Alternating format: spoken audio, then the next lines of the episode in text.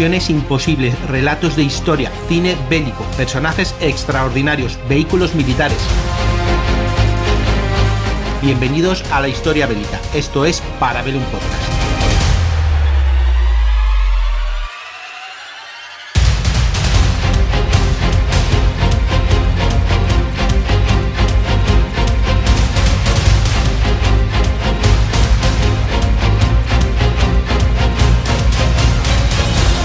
Lejos llegaba el débil zumbido de un gran avión a hélice. El sonido se hizo cada vez más fuerte, cuando de repente una cortina de fuego rojo surgió del cielo y llovió sobre los arrozales delante de nosotros. ¡Puf! Puff, el avión dragón mágico, era el predecesor del Lockheed AC-130. Y cuando Puff desató esa primera ráfaga de 6 segundos, todos los hombres supieron al instante lo que era. El sonido era indescriptible, un profundo rugido gutural que cualquiera que haya escuchado y visto siempre recordará. Puff el dragón mágico voló de un lado a otro sobre el campo de batalla esa noche de 1967, lanzando enormes bengalas de paracaídas con una potencia de 2 millones de bujías y ocasionalmente iluminando el cielo con su aliento rojo y ardiente. Cuando comenzó la luz del día, el trabajo del Puff estaba hecho. El zumbido de sus enormes motores se desvaneció en la distancia y un silencio mortal se extendió por el campo de batalla. Nada se movía en el espeluznante resplandor de la última bengala mientras flotaba lentamente hacia tierra.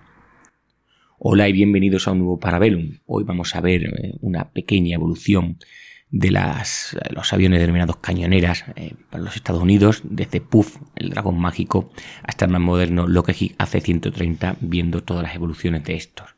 Y para ello, pues rápidamente vamos a ver la evolución de este Puff y de dónde surge. Bueno, el poderoso dragón Puff, como digo, evolucionó desde unos comiendos más bien humildes. El predecesor del primer cañonero de ala fija utilizado en el sudeste asiático era el C-47 o el DC-3, como queréis conocerlo en versión em, civil, el Gunny Bear, también conocido, que era un bimotor de la Segunda Guerra Mundial, que fue llevado por primera vez a Vietnam en misión de transporte y carga en noviembre del 61. Poco después de su llegada, muchos C-47 fueron equipados como denominados aviones de bengalas y designados FC-47 la F era de Bengala, cuya misión era lanzar enormes bengalas con paracaídas sobre posiciones enemigas durante los ataques nocturnos. En noviembre de 63, los FC-47 llegaron a lanzar más de 7.000 bengalas sobre las posiciones enemigas. Debido al aumento de la actividad nocturna del Vietcong, en el 63 pronto se hizo evidente que iba a ser necesario un mejor esfuerzo de ataque nocturno. Después de muchas deliberaciones, y sobre todo debido pues, al buen hacer y al empeño de varios oficiales jóvenes de la Fuerza Aérea, se aceptó el concepto moderno de cañonera de ala fija. Bueno, la, la, eficacia de cualquier cañonero de este estilo depende y dependía en aquel momento de su capacidad para dirigir el fuego concentrado a las posiciones enemigas que estén cerca de unas fuerzas amigas el avión elegido también debía tener pues, la potencia y un espacio de carga suficiente para transportar el armamento necesario y sobre todo pues, la munición, las pesadas cargas de munición de ese armamento. La maniobra de vuelo necesaria para este tipo de misión de fuego de precisión consistía en rodear eh, la posición enemiga en una maniobra denominada giro de pilón que va pues gran, muy inclinada mientras se disparaba desde armas mm, montadas en los laterales del avión. Esto permitía a la aeronave mantener un fuego continuo en un área relativamente pequeña. Como digo, se necesitaba una nave de carga, una aeronave de carga o de transporte para las enormes cantidades de munición requeridas y debía ser impulsada a, por hélice. ¿Por qué por hélice? Porque los aviones de reacción eh, son demasiado rápidos, o en aquel tiempo eran demasiado rápidos como ahora, para la maniobra esta de precisión elegida. Así que se miró para todos lados y dentro pues, del arsenal del ejército se eligió al C-47 como avión de prueba. El armamento elegido para las cañoneras fue la, la ametralladora M134 de cañón giratorio de la General Electric, vamos, la que todo el mundo conoce como minigun, que podía disparar de 50 a 100 cartuchos de munición del 762 por segundo. Inicialmente se iban a montar tres minigun por avión de forma fija en una configuración de tiro lateral. Eh, posicionar la aeronave a la altitud y ángulo adecuado era el único medio de apuntar las armas. Usando este armamento, un C-47 volando a unos 3.000 pies en un círculo cerrado podía colocar cada una de sus balas en una yarda cuadrada en un área del tamaño de un campo de fútbol, es decir, unas 5.000 yardas para el sistema imperial, aproximadamente en 17 segundos. O sea, tenemos que imaginarnos 5.000 proyectiles eh, ocupando todo el espacio de un campo de fútbol en 17 segundos. Y del Spooky vamos a pasar al Puff. El equipo de la Fuerza Aérea fue enviado a la base aérea de Bienhua en las afueras de Saigón en diciembre de 64 para convertir dos C-47 en estas cañoneras para su evaluación. La conversión se completó en la primera nave en menos de dos semanas. Se hicieron pruebas preliminares y el cañonero volaría su primer día de misión de combate el 14 de diciembre del 64, disparando a los sampanes, a los senderos y a las áreas de reunión del enemigo. El cañonero lograría su primera muerte enemiga verificada el 21 de diciembre del 64 cuando consiguió 21 Vietcong muertos. La primera misión nocturna fue volada la noche del 23 de diciembre sobre un puesto de avanzada eh, que estaba bajo ataque cerca de Tangen. El avión llegó a disparar más de 4.500 cartuchos de munición y lanzaría 17 bengalas, deteniendo con éxito el asalto enemigo al puesto. Una escena parecida la podéis ver en la película Boinas Verdes con John Wayne para hacer una idea de cuál es la actuación de un avión de este tipo. Para entonces las dos cañoneras convertidas habían volado 16 misiones de combate y 7 de entrenamiento. En febrero del 65, una cañonera fue enviada a Bonson, eliminando un centenar de Vietcong.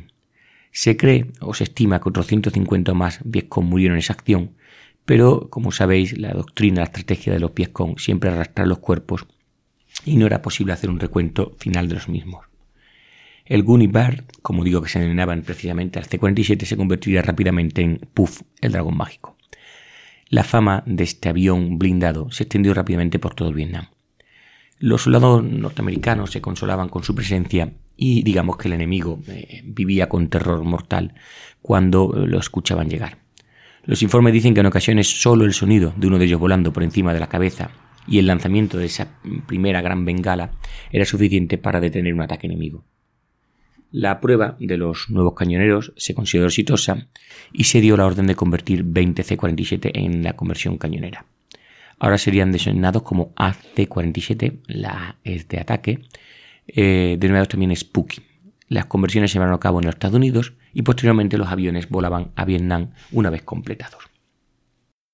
Y en aquel momento pues llegaría a a Vietnam el cuarto escuadrón de mando y control aéreo, eh, también denominado eh, SOS, SOS es el acrónimo de Escuadrón de Operaciones Especiales, a la base aérea de Tan Son Nhut, cerca de Saigón, el 14 de noviembre del 65, con 16 cañoneras de combate y otras cuatro eh, con funciones de mando o en caso de que hubiera alguna por en desgaste, es decir, que hubiera sufrido desperfectos, pues pudiese actuar.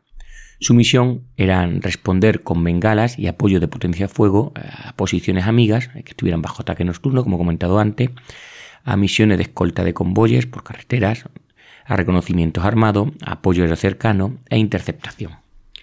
Aunque, como he dicho antes, que la designación del ejército del aire fue Spooky, el AC-47 fue rápidamente apodado, eh, como he dicho, pues por Puff, el dragón mágico, por las tropas de tierra, que era un personaje infantil de aquellos tiempos en Estados Unidos.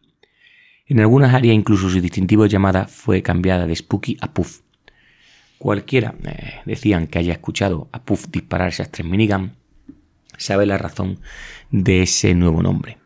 Y es que el rugido gutural de los cañones que disparaban simultáneamente solo podían provenir eh, a oídos de un infante, de un dragón muy enojado. Durante los siguientes cuatro años, las cañoneras AC-47 se distinguieron en más de 4.000 misiones sobre Vietnam del Sur y Laos fueron responsables, se cree, de al menos 5.300 enemigos muertos y de cientos de vehículos, sobre todo camiones enemigos, destruidos o dañados. Eso sí, ni una sola aldea o fuerte que fuera defendida por un PUF llegara a ser invadida. Los cañoneros AC-47 operaban desde bases en todo el Vietnam del Sur, incluyendo la base de Nam Trang, Bien Tui, Da Nang y Pleiku. Desde noviembre del 65 a diciembre del 69, 53 eh, de ellos llegaron a disparar más de 97 millones de proyectiles o cartuchos y lanzaron 270.000 bengalas.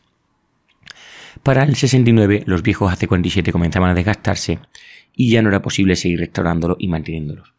El 1 de diciembre del 69, un solitario cañonero AC-47 volaría su última misión en Vietnam bajo el mando norteamericano. ¿Qué pasó? Pues que los aviones restantes fueron entregados a las Fuerzas Aéreas de Vietnam del Sur y Laos y continuarían luchando bajo otra bandera. Y bueno, en la búsqueda de un reemplazo para el C-47, los mandos se decidieron por el nuevo Lockheed C-130.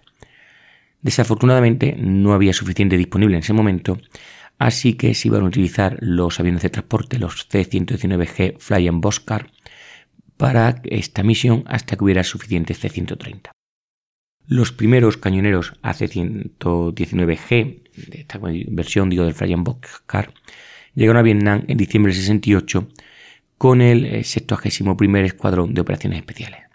Cuatro AC-119G estaban en el país en enero del 69 pero las pruebas revelaban que el avión era lento, difícil de maniobrar y vulnerable al fuego terrestre enemigo.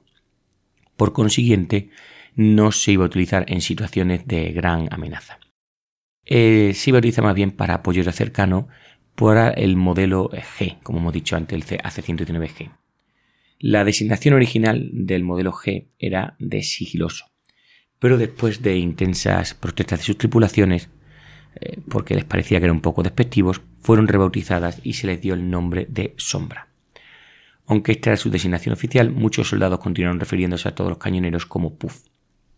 A mediados del 69, los 18 eh, aviones del contingente original de AC-119G estaban en Vietnam, pero como he dicho antes, eh, estos aviones bimotores tenían tan poca potencia que con un complemento completo de armamento y munición, es decir, con el equipo completo, su rendimiento era bastante bajo.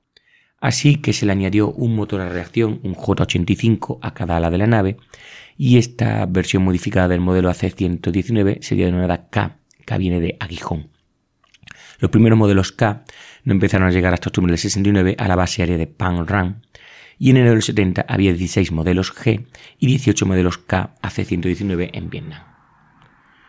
Todas las cañoneras AC-119, tanto la G como la K, iban equipadas con cuatro cañones minigun y un dispositivo de observación nocturna o sensor óptico de luz estelar. Además, todas las versiones K iban equipadas con dos cañones de 20 mm y un radar de visión lateral. La adición posterior de un sistema de infrarrojo de barrido frontal, un FLIR, mejoró enormemente la capacidad de la aeronave para detectar y destruir vehículos enemigos.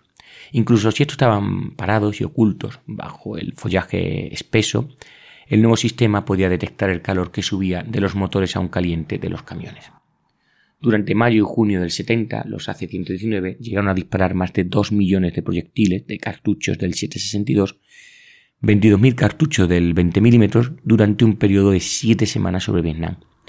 A partir de mayo, los AC-119 se utilizaron sobre Camboya y del 5 de mayo al 30 de junio llegaron a volar 178 salidas. De julio del 70 a marzo del 71, los AC-119 destruyeron o dañaron 609 vehículos enemigos y 731 sampan, y llegaron a matar a más de 3.000 enemigos. Se calcula porque es lo que hemos dicho antes. En febrero del 70, los AC-119 fueron asignados a la base aérea de Ubon, en Laos, y a base aérea en Tailandia para su uso sobre Camboya. Su misión principal era destruir los transportes, los camiones enemigos, a lo largo del sendero Ho Chi Minh y demostraron ser eh, muy efectivos en este papel. En septiembre del 71, los AC-119 comenzaron a entregarse a la Fuerza Aérea de Vietnam del Sur como preparación para la introducción del último modelo de cañonero, el avión de carga eh, C-130 de cuatro motores que se iba a convertir.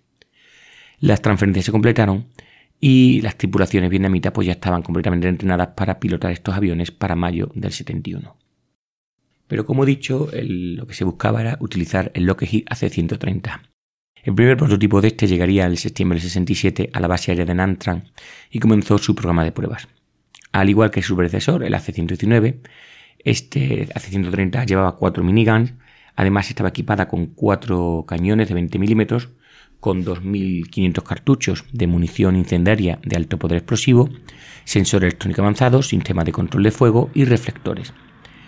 Entre la tecnología avanzada del AC-130 estaba el NOD, un radar de visión lateral y frontal y dos eh, iluminadores de arco de xenón, dos focos orientables de 20 kilovatios y de A variable, capaces de producir hasta 1,5 millones de bujías.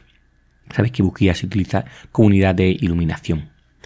El programa de pruebas del prototipo del Lockheed AC-130 terminó el 12 de diciembre del 67. La evaluación final estableció que el AC-130 tenía tres veces la efectividad de combate del AC-47. La principal ventaja del cañonero AC-130 era más potencia, hemos dicho cuatro motores, más espacio de carga y capacidad de transporte de munición. Estas ventajas eh, permitieron al AC-130 tener más y más amplio armamento, más artillería y más velocidad. El prototipo, el AC-130, fue enviado a los Estados Unidos para su reacondicionamiento y fue devuelto a Vietnam en febrero del 68 para comenzar las misiones de combate aéreo a lo largo de la ruta Ho Chi Minh. De febrero a noviembre, el prototipo llegó a destruir 228 enemigos, camiones enemigos, dañó 133 y destruyó 9 sampans enemigos. El prototipo volaría en su última misión el 18 de noviembre del 68 y fue devuelto a los Estados Unidos una vez más. Durante su corta carrera de combate se determinó que este prototipo era la aeronave de apoyo cercano, de ataque a apoyo cercano, interceptación más rentable del arsenal de la Fuerza Aérea de los Estados Unidos. Y para la primavera del 69 ya había seis cañoneras AC-130A designadas Spectra operando en el sudeste de Asia. En diciembre del 69, una nueva cañonera, la Lockheed AC-130, llegó a la base aérea de Ubon. Fue apodada el paquete sorpresa porque este nuevo modelo contaba con dos cañones Vulcan de 20 milímetros de disparo rápido, dos cañones Borford de 40 milímetros y una electrónica avanzada. Durante su evaluación de combate de 38 días, esta cañonera Surprise eh, destruyó 178 eh, camiones enemigos, dañó otros 63 y registró 37 vehículos como eh, resultados no observados. Además, atacó tres emplazamientos antiaéreos, destruyendo uno, y causó grandes explosiones en los otros dos. El modelo avanzado resultante fue designado como el AC-130E y comenzó a llegar a la base aérea de Ubon en Laos en octubre del 70. Entre noviembre del 70 y enero del 71, otros seis modelos de cañoneras E llegaron al sudeste asiático. En el verano 71 se produjeron seis cañoneras AC-130E con una avanzada tecnología de control de fuego, un mayor límite en la capacidad de carga y una mejorada electrónica de contramedidas. Además se instaló un sistema de lanzamiento de bengalas equipadas con 24 lanzadores Chaff para contrarrestar los misiles de tierra-aire. Antes de la adición de estos lanzabengalas Chaff, pues las tripulaciones de las aeronaves solo tenían dos burdas, por decirlo de una manera fina, pero innovadoras defensas contra los misiles SA-7 Estrella, que son los misiles tierra-aire que buscan calor y que son normalmente utilizados por los, en aquel momento, vietnamitas. La primera me encanta. Consistía en que un miembro de la tripulación disparaba manualmente una bengala de mano directamente a un misil en dirección contraria mientras colgaba de la rampa abierta de la bahía de carga trasera. Esto es muy peliculero. La táctica tenía por objeto confundir el sistema de seguimiento por infrarrojo del misil, dándole otro blanco, otro blanco caliente al que apuntar. Dicen que a veces funcionaba y a veces no. El principal problema era que por lo general solo se tenía una oportunidad para realizar este disparo. La segunda defensa contra los ataques de misiles SAM era que el piloto colocara la nave de tal manera de que el ala de la cañonera protegiera la firma de calor de su motor del misil que se acercaba. Sin embargo, mm, ninguna de las dos tácticas era efectiva contra los misiles guiados por radar más avanzados. Como se sospechaba, el sistema de lanzamiento de bengalas pues fue evidentemente una gran mejora con respecto a las dos tácticas anteriores. Bueno, durante la campaña de invierno del 71 72, las cañoneras destruyeron o dañaron, se calculan, más de 10.000 vehículos enemigos. Las fábricas de camiones de la Unión Soviética tenían que estar a reventar. Destruyeron 223 embarcaciones y dañaron otras 142. La mayor parte de la actividad de las cañoneras en el 72 contrarrestó los posibles asaltos de las fuerzas comunistas a la base de apoyo de fuego y proporcionó apoyo de fuego a las tropas en combate. En febrero del 72, el primer AC-130E Spectre fue equipado con un obús del 105 mm en lugar de los dos cañones Beaufort del 40. Esto le daba al cañonero un alcance de disparo mucho mayor y le permitía disparar desde mayor altitud. La adición del obús también hizo que el cañonero fuera un avión de reconocimiento mucho más efectivo. ¿Por qué? Porque cuando explotaba en tierra el proyectil de artillería de unos 6,5 libras, era mucho más fácil de detectar cuando iba escoltando a cazabombarderos que llevaban napalm. Es decir, este proyectil le marcaba a estos cazabombarderos dónde lanzar su carga. Los aviones eh, AF-4 acompañaban a menudo a los cañoneros en sus misiones.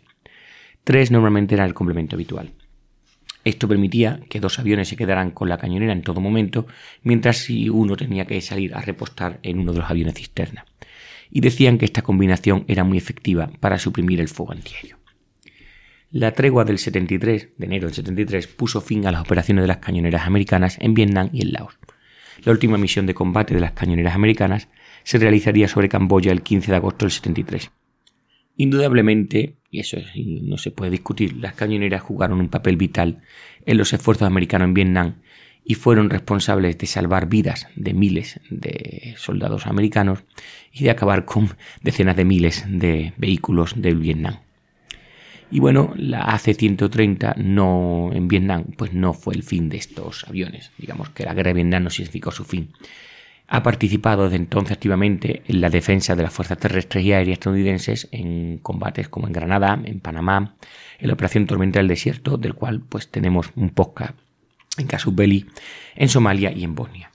Así, por ejemplo, durante la invasión de Granada del octubre del 83, los AC-130 de la Lockheed suprimieron los sistemas de apoyo aéreo del enemigo y atacaron las fuerzas terrestres eh, según la Fuerza Aérea. Las cañoneras fueron especialmente útiles durante el asalto al aeródromo de, de Punta Salinas. En Panamá en el 89, las cañoneras destruyeron el cuartel general de las Fuerzas de Defensa del Panamá, así como numerosas instalaciones de mando y control, por lo que la Fuerza Aérea denominó un empleo quirúrgico de artillería en un entorno urbano. Durante la operación Tormenta del Desierto, las cañoneras Spectra proporcionaron apoyo aéreo cercano a las fuerzas terrestres y defendieron las instalaciones de las bases aéreas contra posibles ataques del enemigo. En Somalia, durante las operaciones Restaurar la Esperanza y Escudo Unido, que tuvieron lugar del 92 al 95, las cañoneras Spectras volaron en misiones de reconocimiento y ayudaron a defender las fuerzas terrestres de la OTAN. En los últimos años, las cañoneras Spectre prestaron apoyo a las fuerzas terrestres de la OTAN durante su actuación en Sarajevo. Y bueno, eh, desde el final de la guerra de Vietnam, la cañonera Spectre pues, también ha sufrido varias modificaciones y mejoras en su rendimiento, armamento y electrónica tanto que la, actual versión es la AC-130U. Este avión de ataque aire-tierra pues cuenta con un armamento avanzado, con nuevos sistemas de cañones que van dirigidos por ordenador. Ya no son estacionarios, recordáis que el avión tenía que hacer giros para apuntar, sino que van eh, con un sistema dirigido por ordenador y con capacidad para maniobrar integrados con la aviónica de control de fuego. Estos eh, avanzados sistemas de control de fuego se alimentan de las coordenadas de los objetivos que le van dando los sensores de infrarrojos y el radar. Dos cañones Vulcan de 20 mm han sido reemplazados por un cañón Gatling GAU 12U de 25 mm de la General Electric. Este nuevo cañón puede disparar 5 cartuchos por segundo, tiene mayor alcance, eh, tiene un proyectil mucho más potente y es mucho más preciso que los Vulcan de 20 mm. Otro armamento incluye un cañón Bofors de 40 mm con 256 cartuchos y un obús de 105 con 100 proyectiles. El nuevo cañón puede disparar a dos objetivos eh, separados desde una altitud de 20.000 pies con un alcance inclinado de 25.000 pies. Y esta nueva capacidad mejora enormemente su potencia de fuego y ha mejorado su capacidad de supervivencia en el campo de combate. El U también tiene un avanzado conjunto de sensores que incluyen un radar de visión frontal y lateral, una televisión eh, para funcionar con poca luz, dispositivo de detención infrarroja, los ISD, el sistema de posicionamiento global o GPS y un sistema de navegación inercial. Esto le da al cañonero, eh, según dice literalmente la Fuerza Aérea, un método de identificación positiva de las fuerzas terrestres amigas, así como el suministro efectivo de artillería durante condiciones climáticas adversas y nocturnas. Y hasta aquí este breve podcast eh, sobre los cañoneros en la guerra de Vietnam y su posterior evolución. En Casus Belli, en Esto es Vietnam, hicimos alguna breve reparación, hicimos un podcast pequeño sobre estas cañoneras y lo hemos mencionado en más de un combate. Si queréis saber más, pues nos podéis encontrar en Casus Belli Podcast. Y aquí termina este pequeño audio para Parabellum. Soy Isaú Rodríguez y si os ha gustado, pues ya sabéis, comentar y compartir. Un saludo.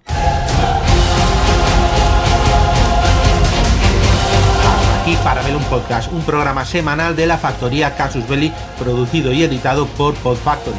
Puedes escucharnos en las principales plataformas de podcast y puedes seguirnos en Instagram y en Twitter o ponerte en contacto con nosotros en parabellum.podfactory.es. Suscríbete para no perderte ni un episodio. Tema musical de Witch Hunters de Gregoire Lur bajo licencia Creative Commons. Te espero el lunes que viene en un nuevo Parabellum.